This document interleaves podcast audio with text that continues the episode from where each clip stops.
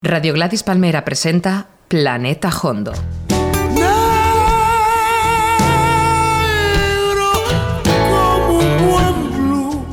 Música sin diminutivos. Planeta Hondo. Un programa de José Manuel Gómez Gufi.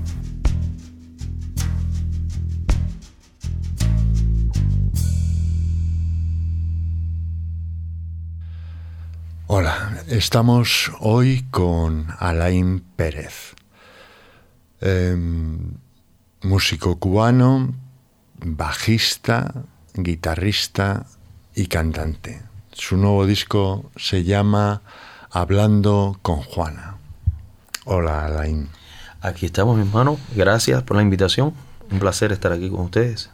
Pues em, vamos a empezar a escuchar el disco de Alain por el final. Esto se llama Mi abuela quiere coco.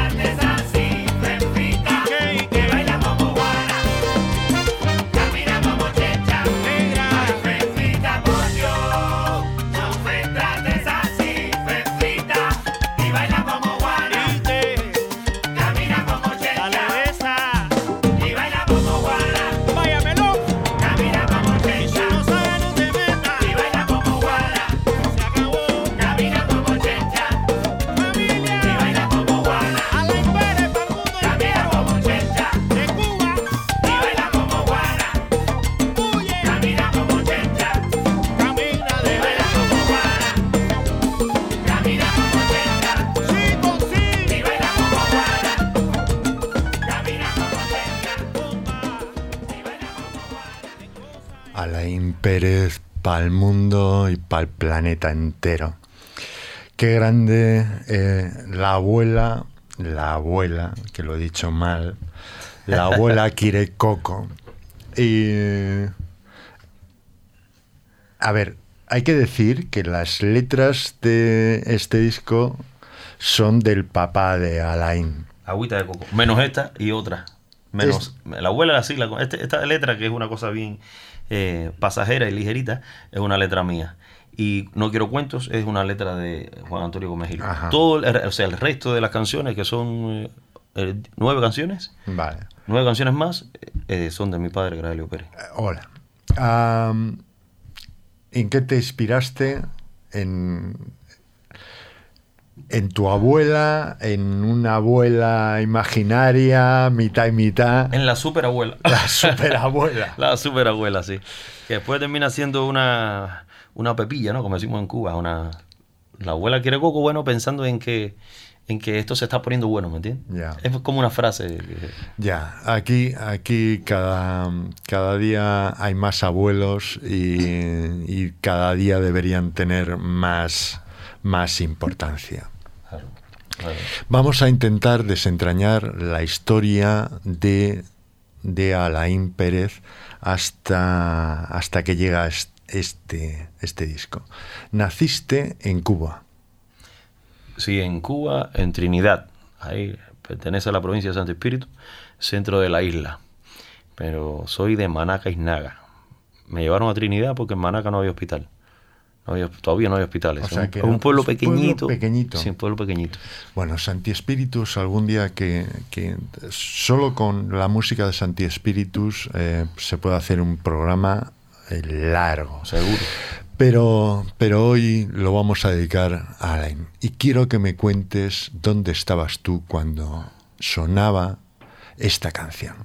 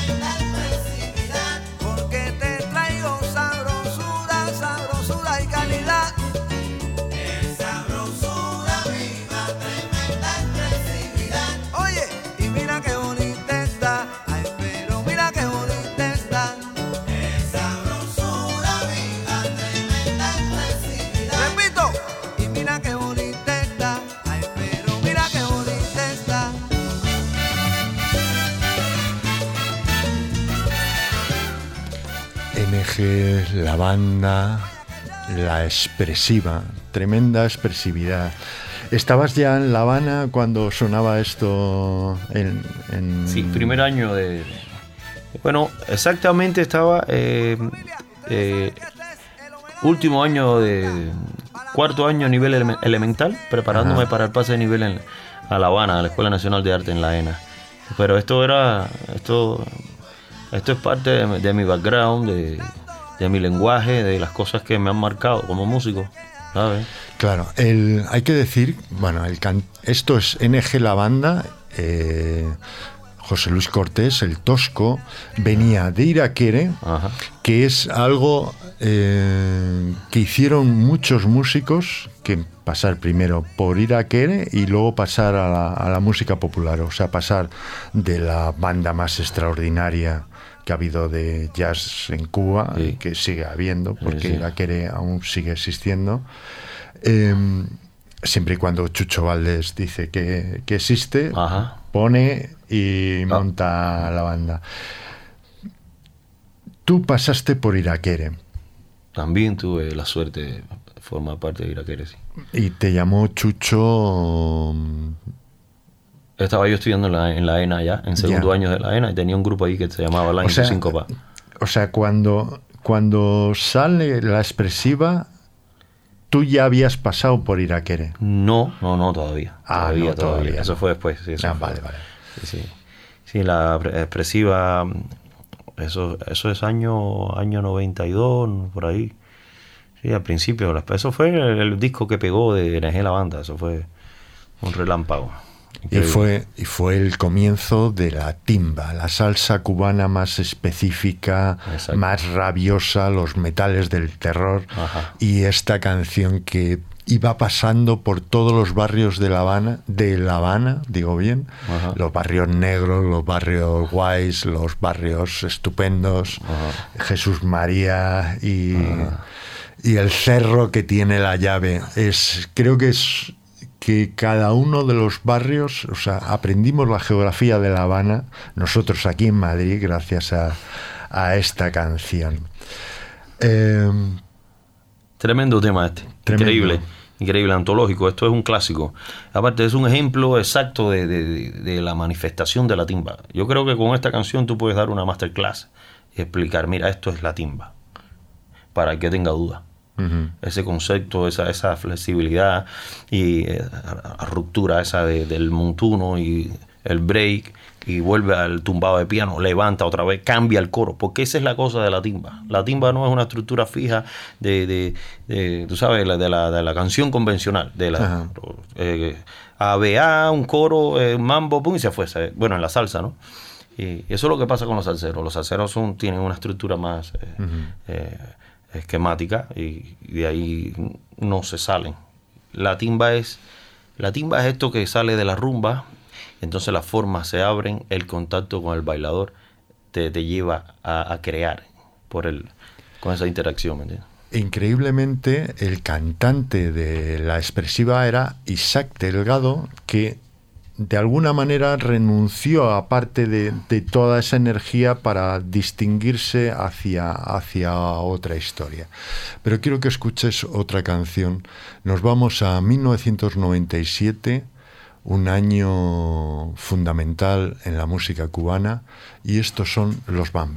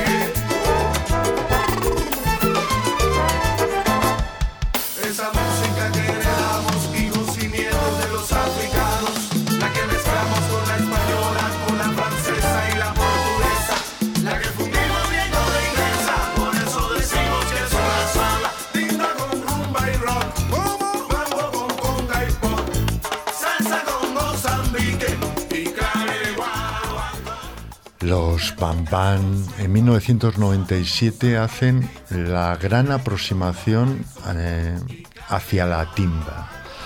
En ese momento tú pasas de ser arreglista de la banda de Isaac Delgado a meterte en el mayor berenjenal en el que ser humano y músico se ha metido jamás en la vida. Fue un proyecto que se llamaba Team Cuba y que reunía a las bandas, corrígeme, porque estaban Ajá. las bandas, lo más granado de las bandas de Bam Bam, Isaac Delgado, eh, Manolín, Al- Manolín Sí, Alberto Álvarez. Adalberto, La charanga. la charanga habanera y NG, NG, ¿no? ING, NG, claro, la banda. claro. Y tú te metiste con 20 años Exacto. 20 años. peladitos Sí. A arreglar aquello o, Era- cuál era- era, tu papel? No, era uno de los dos bajistas. Eh, seleccionaron. eh, de, de todas esas orquestas hicieron una selección de los mejores músicos, ¿no? Para hacer esta banda gigante.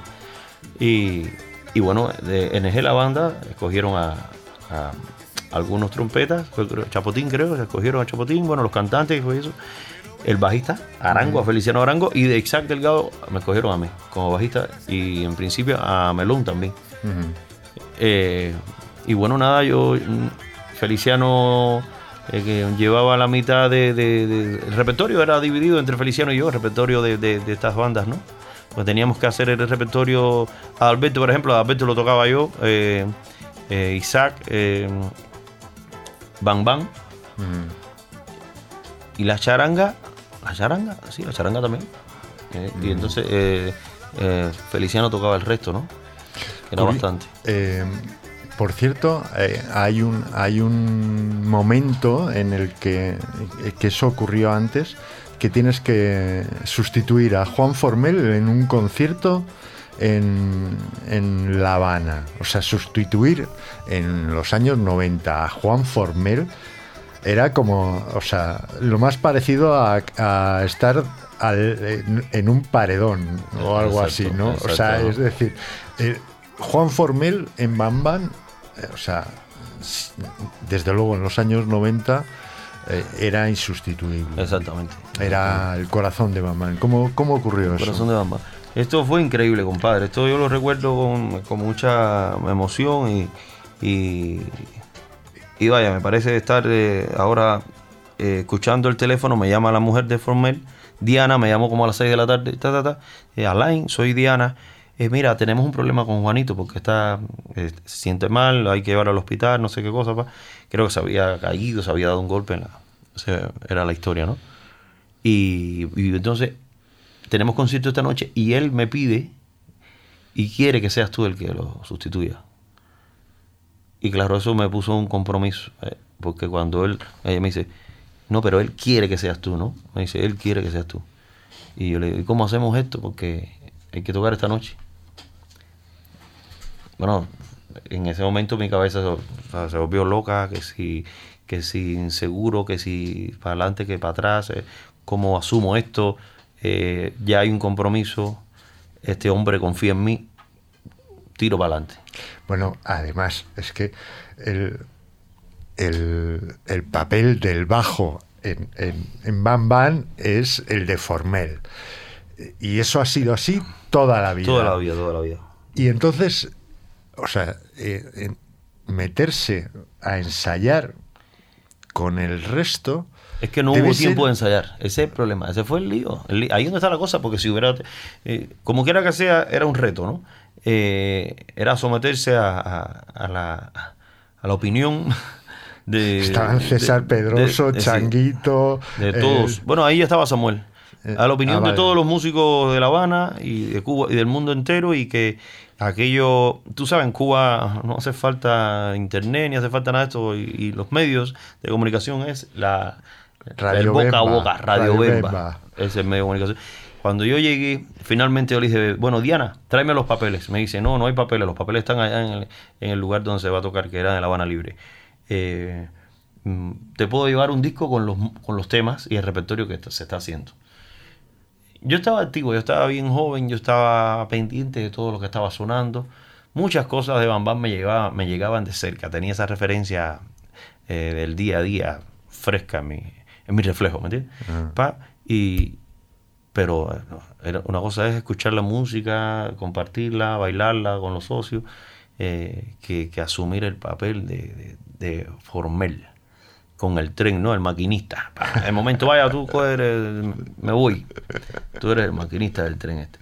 Y, y nada, fue así, José. Fue increíble. Yo llegué ahí, yo, yo siempre, eh, eh, no sé, creo que a la hora de hacer música yo me, me dejo llevar por, por las cosas del más allá. Creo que hay una energía ahí, eh, bien espiritual, que yo, que ahora hablando así contigo soy somos normales, pero a la hora de hacer música, um, yo sí me dejo, me entrego a, esa magia que un día, bueno, me, posee, me poseyó.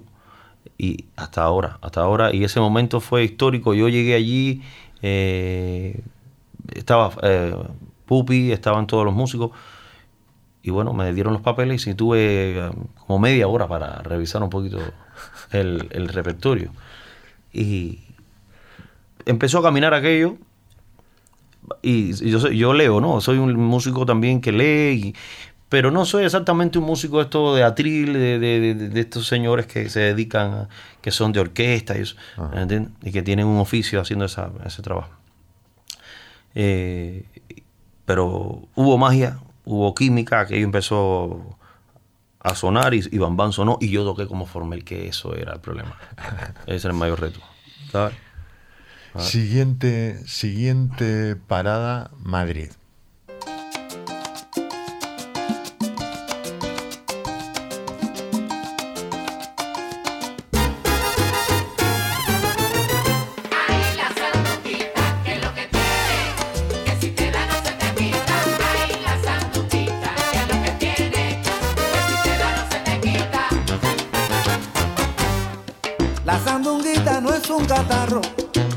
Una fiebre, no es malestar.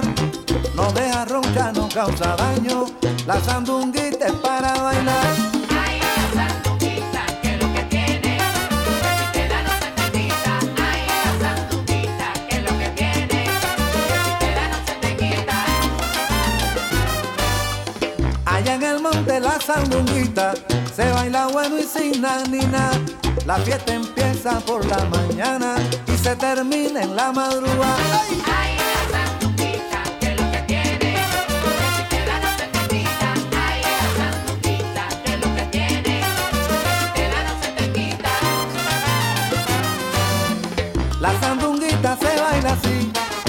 Paso adelante y un paso atrás.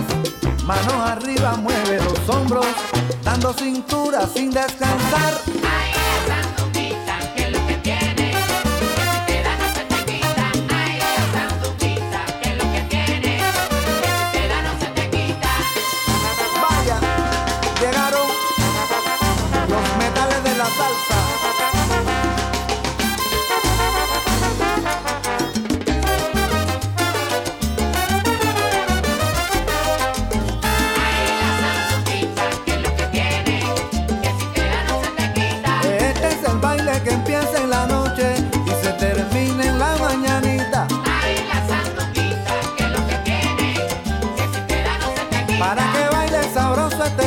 Caliente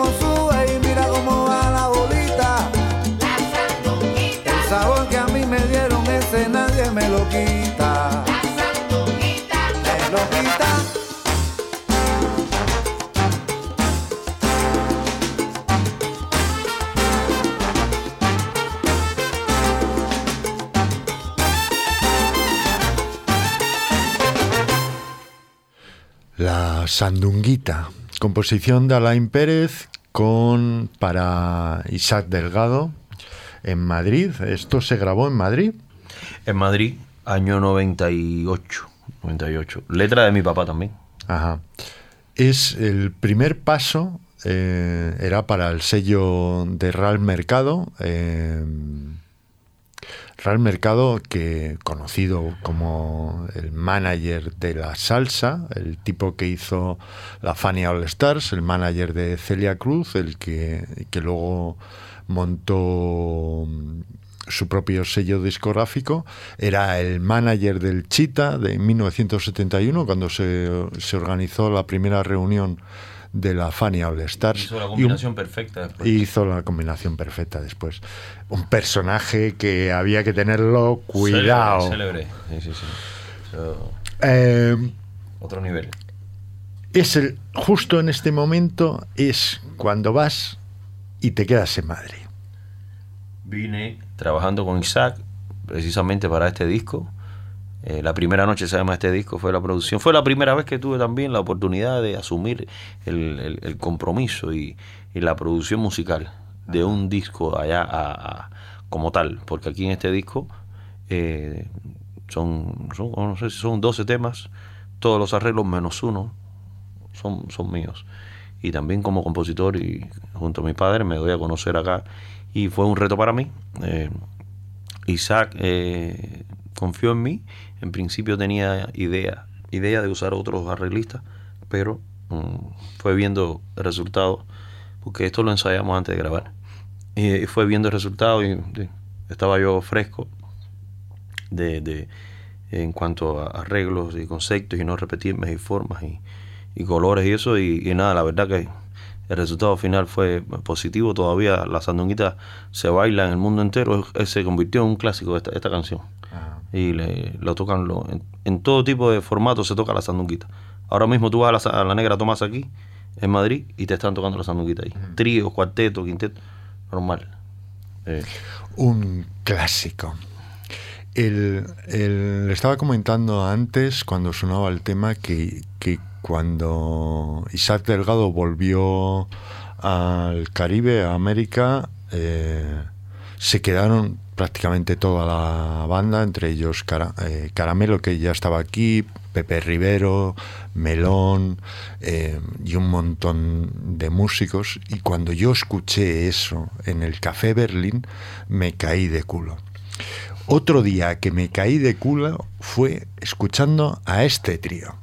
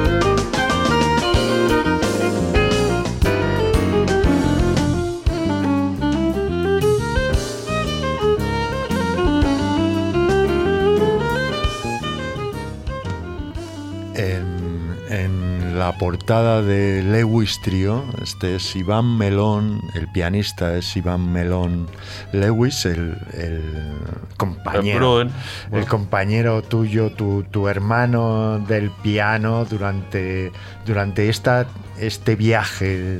travesía, la- toda, toda, todo el recorrido desde estudiante hasta que nos, nos hicimos profesionales, nos encontramos con Isaac. A- aparte, te digo, yo llegué a tocar con Isaac por, por petición de Melón. Ajá. Me- Melón ya, o sea, en la escuela nosotros habíamos coincidido en descargas y tocaba el bajo yo de esa forma, ¿no? Con- en esas descargas informales que ahí, entre alumnos. Ya Melón estaba, cuando ya Melón estaba en Isaac tocando el piano, que necesita un bajista, entonces Melón dice, no, no, no, Isaac, aquí el tipo es Alain. Que es cuando tú comienzas a tocar el bajo como profesional, porque, porque tú ibas para guitarrista, cantante o Dios sabe qué. Exacto, yo estaba con mi, con mi guitarra y mi canto, papá, y, y entonces el, el bajo era una cosa que lo tenía así, ¿sabes? Como otros instrumentos que toco. Ajá. Ahora la percusión, el tres, el, el piano, papá.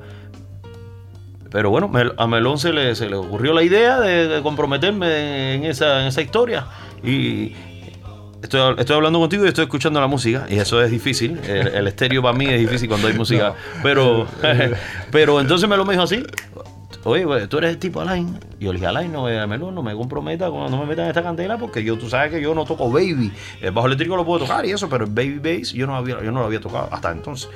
Y eso fue así, pero de- eso fue de un día para otro. eh, que en menos de una semana, Isaac estaba en la escuela buscándome, llamándome. Fue a la ENA a buscarme. Así mismo fue la cosa. Eh, quítalo, quita la, la música. Está en los, en, los, en los mandos Daniel Durán, gracias. Ah. Eh, es, es, es la primera vez que pisamos la música en este programa, así que eh, eh, ya comprometeremos a Melón para que venga y lo cuente y lo escuchemos todo entero.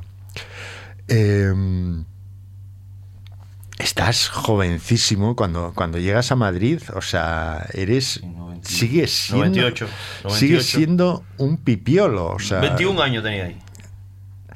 Y, y bueno, o sea, yo directamente la sensación que tuve es que, que el sonido de Madrid cambiaba. Y la siguiente sensación de que el sonido estaba cambiando fue cuando llegó un pirata del Caribe.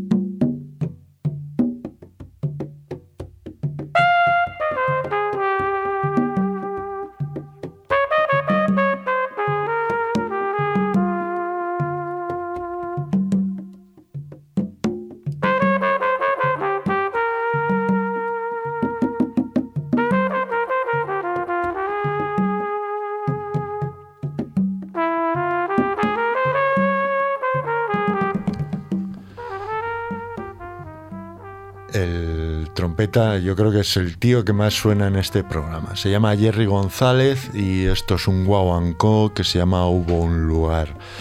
Eh, Alain no toca aquí porque eh, esto lo grabó Jerry con los Piratas del Flamenco. Pues yo creo que una semana o dos semanas después de llegar, eh, conectó con Javier Limón, estaba, estaba comiendo las lentejas de la madre de Javier Limón y, y se metieron a grabar y, y de hecho el único bajista que hay es el hermano de Jerry, Andy González, por cierto, un magnífico bajista que, que ha hecho historia de la salsa en Sí. Nueva York y en Puerto Rico. Sí, pero aquí toca también eh, Eh, Colina, ah, ¿no? No, no, Colina no está. Aquí solamente está Andy. ¿Verdad? Está, está mm, ah, el percusionista, Piraña. el, el piraña, José L. y está José Le. Ya. Y, y- y poco más tarde, de nuevo, esto se reúne en, en el Café Berlín y en el Café Clamores. Y, y yo recuerdo, y está, y entra mm, Diego el Cigala.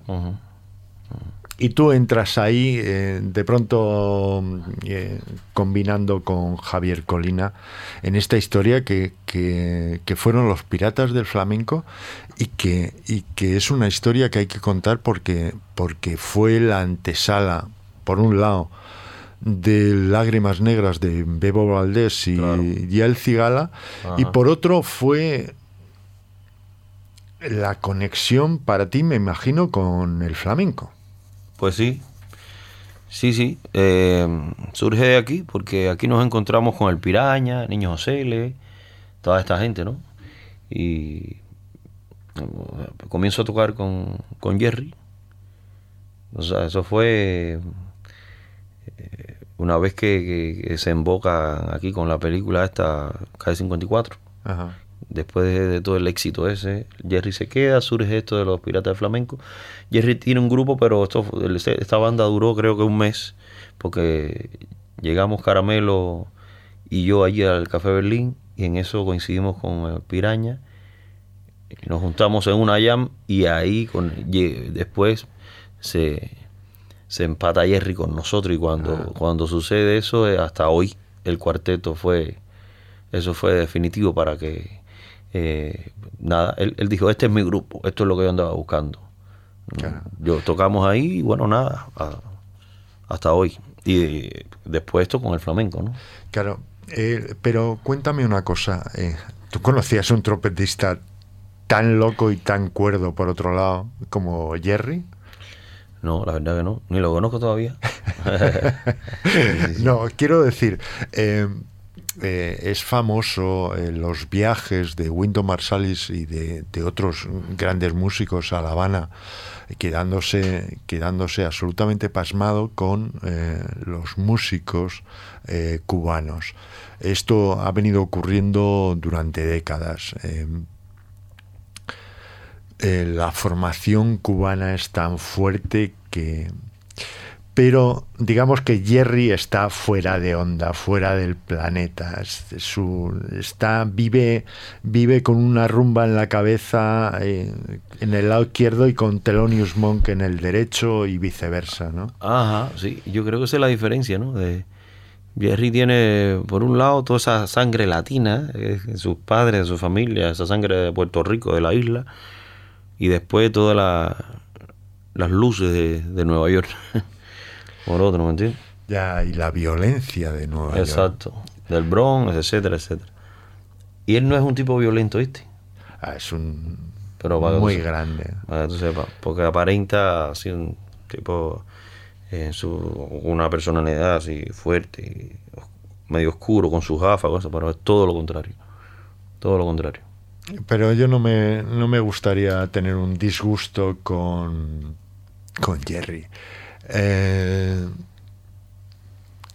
Paco de Lucía, me tienes que contar cómo vas y de pronto te llaman para tocar con Paco.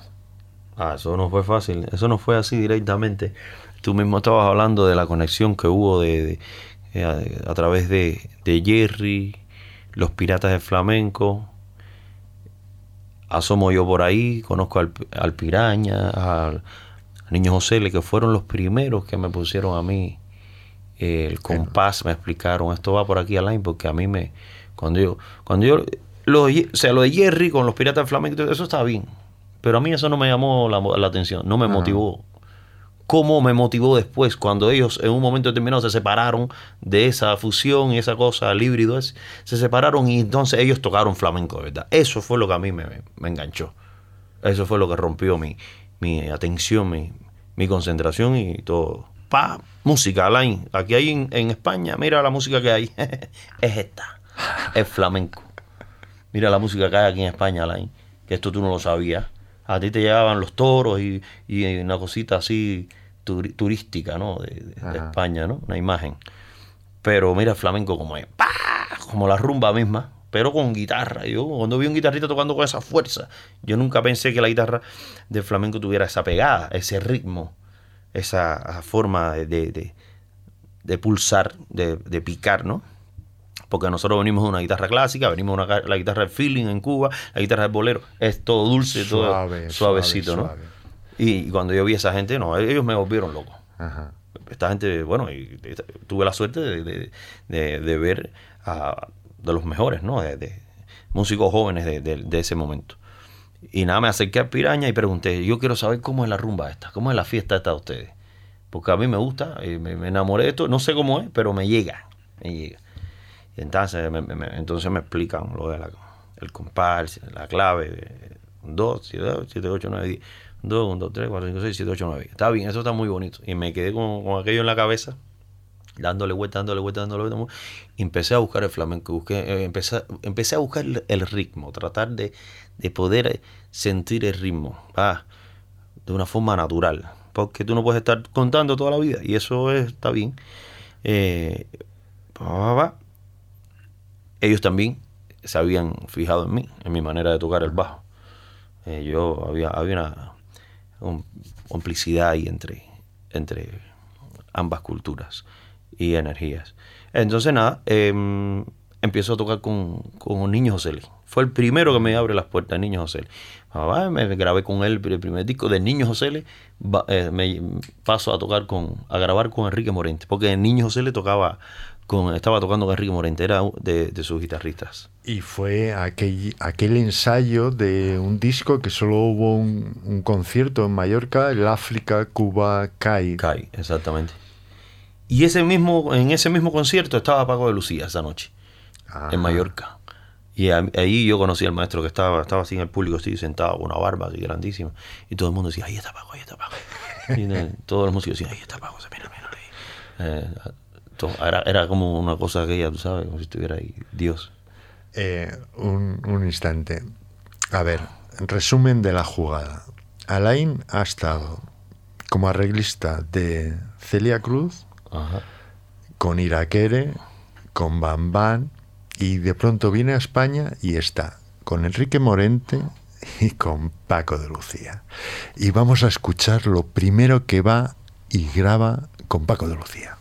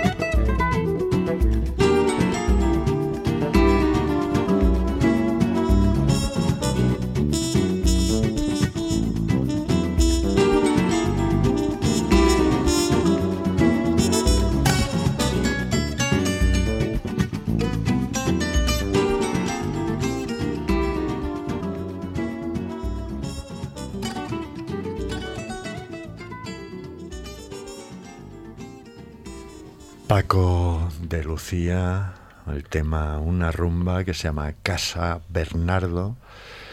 Y, es tu primera grabación con, con Don Paco. Así mismo, compadre. Fue increíble eso. Ahí nos llamó por, el- por mediación de, del Limón. Ajá. Nos llamó y llegamos allí al estudio. Estaba el señor allí. y, su- Súper agobiado, porque él, sabes, en este proceso de grabación se agobiaba bastante. Eh, era como, como sentencia, ¿no? Como firmar una sentencia. Ajá. Se comprometía siempre, metía a fondo de una forma eh, muy... Lo dejaba todo ahí. Buscando aquello, ¿no? La perfección, buscando en su mundo, buscando su, en su análisis, en su cosa. Y entonces pone la canción y nos dice, a mí y al piraña que fuimos en ese momento, nos pone la canción y nos dice, a ver qué ustedes piensan, qué se puede hacer con esto, a ver qué creen. Y ahora eso fue un, tú sabes, un, un compromiso súper delicado, ¿no? Porque al mismo tiempo te comprometías, si te pones a hablar mucho, metes la pata y, y ya tú sabes, quedas eliminado. Y si no hablas, y si no, también. y si no hablas también. Entonces había que, que- que- que decir las cosas con, con base, ¿no? Ajá. Y nada. Bueno, mañana empezamos, mañana empezamos a grabar. Solo fue, tú sabes, una toma de contacto, pa, pa, nos vio. pa. Ok, mañana empezamos a grabar contigo y con el piraña por la mañana. Y fue increíble. Hoy lo, lo comentaba en una, en una- en otra entrevista, en otro programa, que ese mismo día Paco terminó dándome la guitarra a mí para que yo le tocara eh, frases, ideas, para que yo le... Porque él, él, él vio que, que yo venía con mis cosas cubanas. Con mis, yo, él vio que yo traía mi color, mi lenguaje, mi raíz, mis cosas. Y él era muy largo, y tenía una visión tremenda. Mi ritmo, mi cosa. Y él me dijo... eh, de hecho, ahí estaba, estaba recordando una frase que, que él me hizo tocar, que le- to- tocarle ahí, pum, pum, pum. Toca, toca, pa. Y yo, me, y yo cojo después, tomo ideas de, de ahí, de lo que me estás dejando tú pero de una manera tan tan familiar, tan cercana y de- sin, tú sabes, bien limpio, humilde, pero respetuoso y, y que al mismo tiempo, no sé, hubo una, una, hubo magia ahí ese día, hubo química entre nosotros, hasta el punto que bueno, después me llamó para tocar con él. Eh, ya volveremos sobre el asunto del asunto de Paco. Eh, cuéntame una cosa. Recientemente has presentado hablando con Juana eh, en La Habana. ¿Qué te dice la gente de cómo suenas? Porque tú eres un cubano que llevas eh, más de una década aquí en Madrid y y a, a ti a ti ya te detectan el acento madrileño seguro. En La Habana, desde luego. No, no, hablando, no, No, tocando. tampoco. la gente lo que detecta es el acento de Alain Perry. Eso es lo que detecta la gente. Humildemente te lo digo. Yo tengo mi acento y tengo mi sonido, el que tengo, el que tengo, no es el mejor ni el peor, el que tengo. Mi sonido, mi lenguaje, mi voz, mi forma de componer. Eh, soy un referente importante para la música cubana y porque respeto la- el fundamento de la música cubana, lo he respetado siempre. Y de las nuevas generaciones, yo soy, yo soy, te lo digo así aquí, porque si no lo digo yo, ¿quién, te- quién me lo va a decir? Te lo digo, yo soy uno de los, de, de- de- de los músicos importantes que están pendientes de la evolución, pero sin perder la, la cabeza, sin perder el, el cariño por la, por la Cuba de siempre. Eso, eso lo firmo yo. Y, y está clarísimo en esta composición que se llama Celosa, ¿no? En la que se destaca el pianista de antes, Iván Melón Lewis.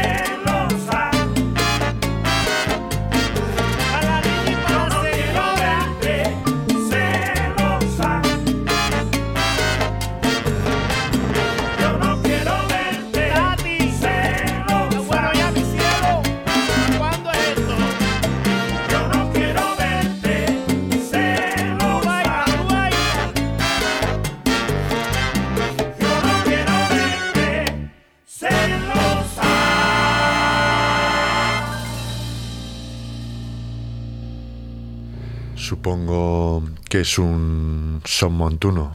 Son montuno, normal. El, eh, comentábamos que, que muy pocos eh, en la salsa contemporánea cubana tienen la capacidad para caminar tan despacio, caminar así, guapeando. O sea, la cadencia la cadencia. de esa negra o sea, gorda.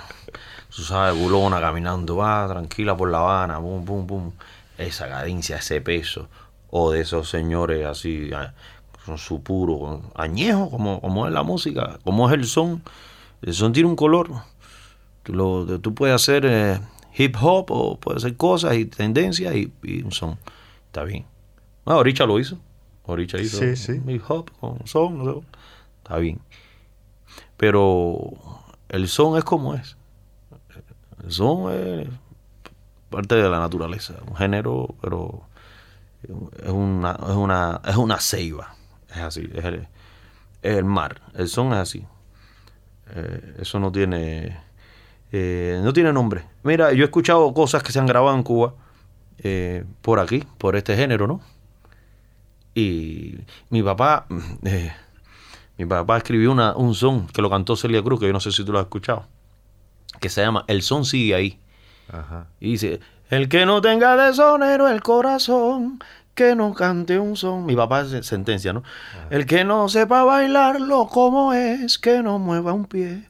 Aquel que nunca quiso ir a Matamoros y nunca le hizo coro a su son de la loma, que no lo cante ahora.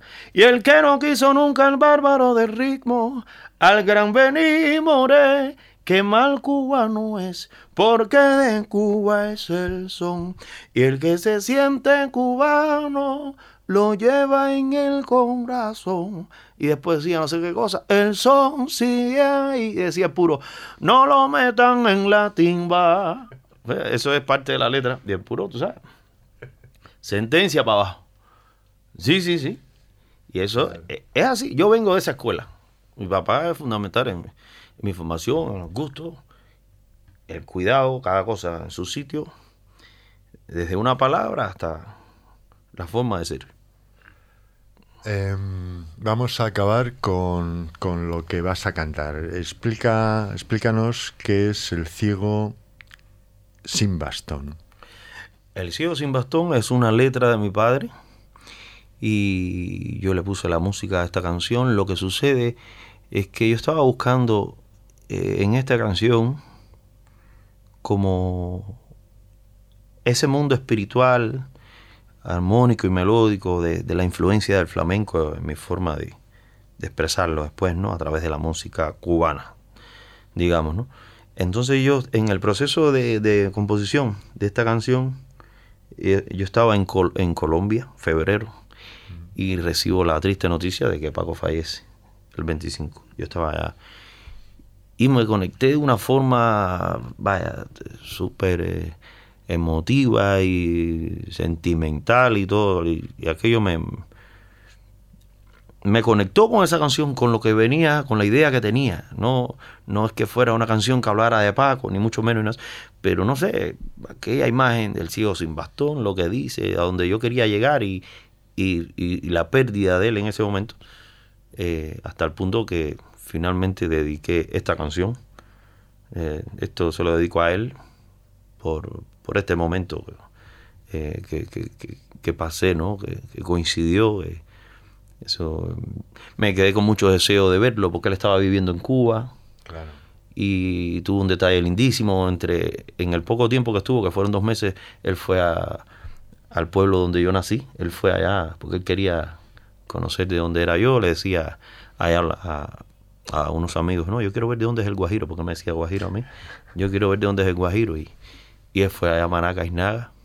A nadie le dijo que era Paco de Lucía, no le decía, él no iba de Paco nunca, que yo siempre lo digo, caballero, aprendan a ser, eh, aprendan a ver esa parte eh, tan importante eh, en los artistas, ¿no? La persona.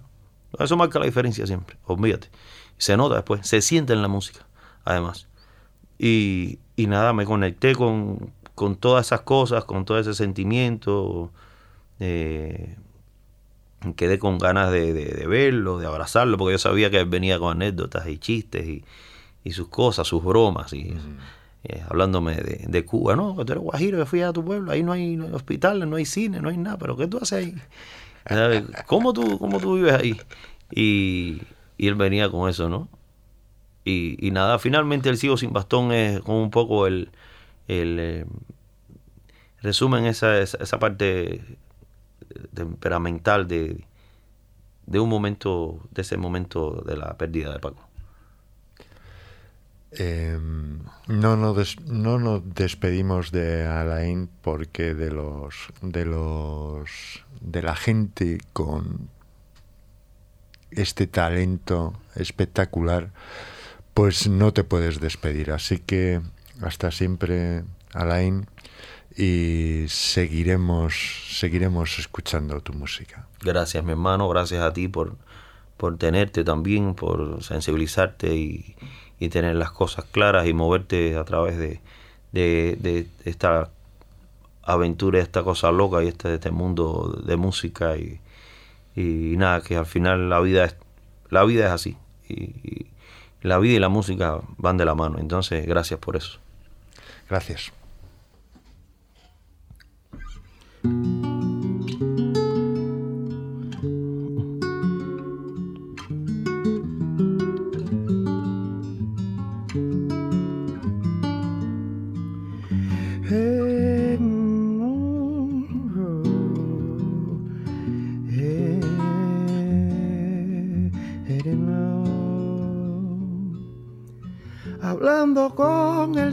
Sin bastón, me entero de que hoy lloverá en la tarde, que viene una gitana en devoción, que puede exorcizar los miedos del cobarde.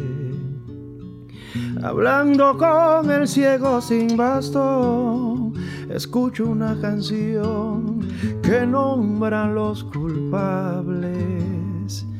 Que es cierto que hay mentira en el reloj y a veces es mejor fiarse de las aves. Hablando con el ciego, comparto tu recuerdo. Aplazo una conquista, disipa mis temores, desecho los espejos y ensayo una sonrisa. Hablando con el ciego, conozco a los mejores artistas ignorados. Ignoro a los políticos y entiendo a los amantes que mueren por amor. Ciego, volveré esta noche para que me digas dónde fue mi amada. Tú que no la conoces, me hablas bien de ella y con eso basta. Ciego, dile a esa gitana si puedo esperarle o si iré a buscarla. Sí, vive como yo, pidiendo a la noche la luz que nos falta. La, la, la,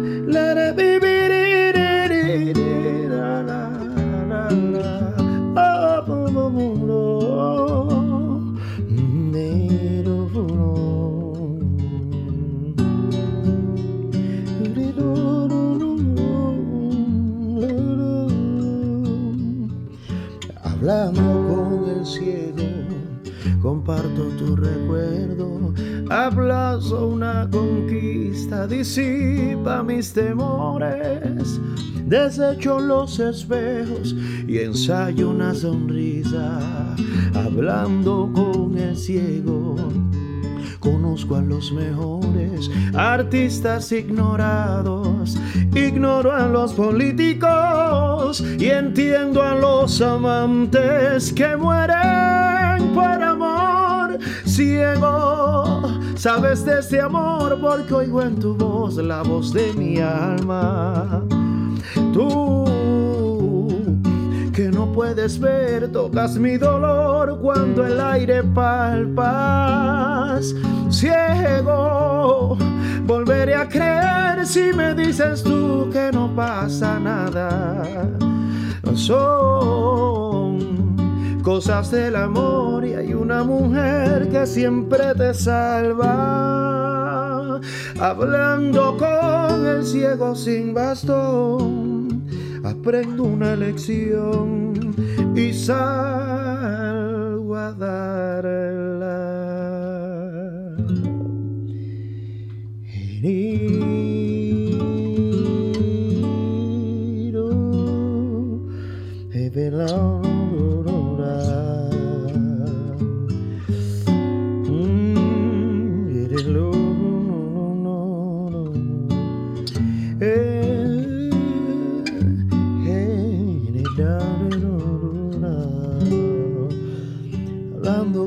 ciego comparto tu recuerdo. Aplazo una conquista, disipa mis temores. Desecho los espejos y ensayo una sonrisa.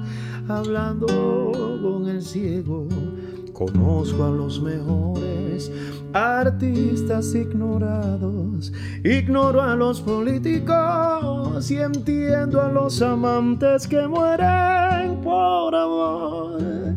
Ciego. Sabes de este amor porque oigo en tu voz la voz de mi alma.